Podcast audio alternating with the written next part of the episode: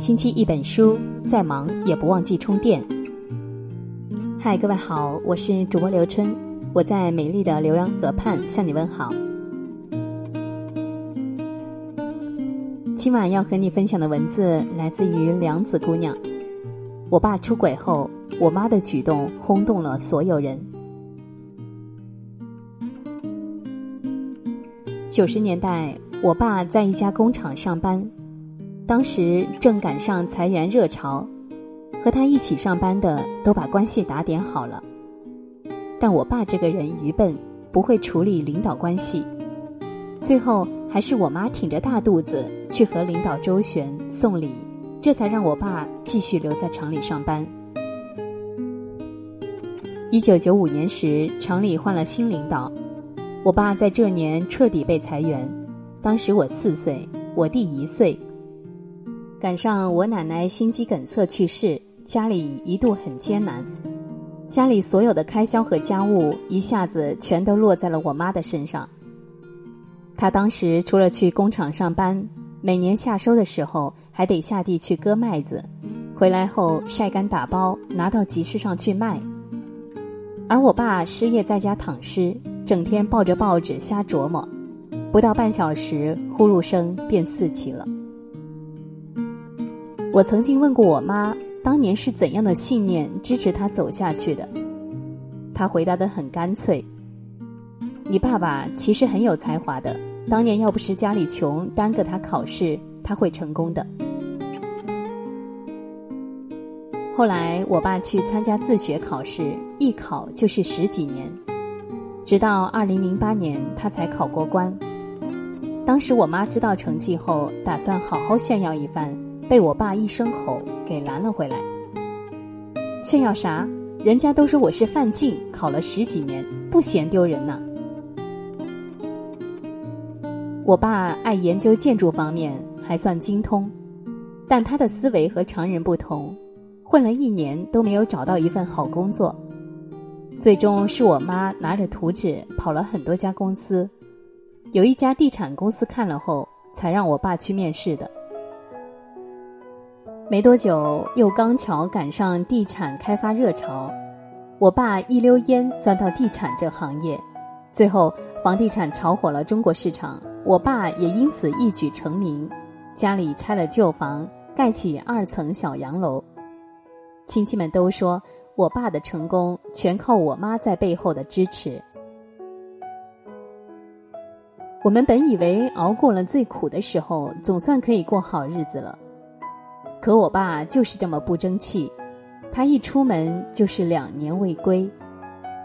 等回来的时候，带了一个女人，还大着肚子。我妈没哭没闹，还挪了凳子给那个女人。我爸也知道自己不在理，所以跪在地上求我妈的原谅。我妈一滴泪没掉，手一直扶着椅子。我注意到他的手颤抖到不知所以，这一切都没有被我爸察觉，是我没控制自己。这些年在外面，我也很累，难免就想有个温柔的怀抱。是我对不起你，由你来处置吧，但是别伤害她，她怀孕了，好歹是我的骨肉。我妈一句话没说。坐了几分钟后，便进了卧室。那晚，我妈和我一起睡，她的脊背冰凉。我从后面抱着她，她在颤抖。过了很长时间后，她转过身问我：“如果我和你爸离婚，你跟谁？”我跟妈妈。好，有你这句话就够了。之后，我爸便带着小三儿在外面生活，对此亲戚圈里都炸了。我姑姑甚至几次上门教我妈怎么出气，怎么去扯小三的头发，但我妈都处事不惊的面对一切。嫂子，这件事你怎么能忍呢？我们上门把那女人教训一顿吧。去闹又有什么用呢？浪费精力，浪费时间的。随他们去吧。他从不去埋怨我爸，只一心打理我们的生活。半年后，我妈把我爸喊回来要离婚，可是我爸死活不同意。他干坐着，一副等着我妈来闹的架势。结果我妈一个“哦”字，结束了这场谈话。你说离就离呀，哪那么简单？反正我不离。哦。之后的几年，我妈也参加了自学考试，去了一家还不错的公司做销售，报了一年多瑜伽课，瘦了三十多斤，还参加了马拉松全程，生活多姿多彩，日子过得别提有多潇洒。我爸惊呆了，亲戚们也惊呆了，都说她是我们镇上被男人抛弃后，把生活过成了诗和远方的女人。后来，因为我爸在外面的女儿要上户口，他才回来找我妈谈离婚。我爷爷看着他们两人不能过了，就赶紧争夺我弟的抚养权。我妈二话不说，把我弟给了我爸，我爸还因此说我妈无情。怎么有你这样的妈？你都不争取一下吗？我儿子还是我儿子，我对他的爱只会多不会少，他随时都可以回到我这里来。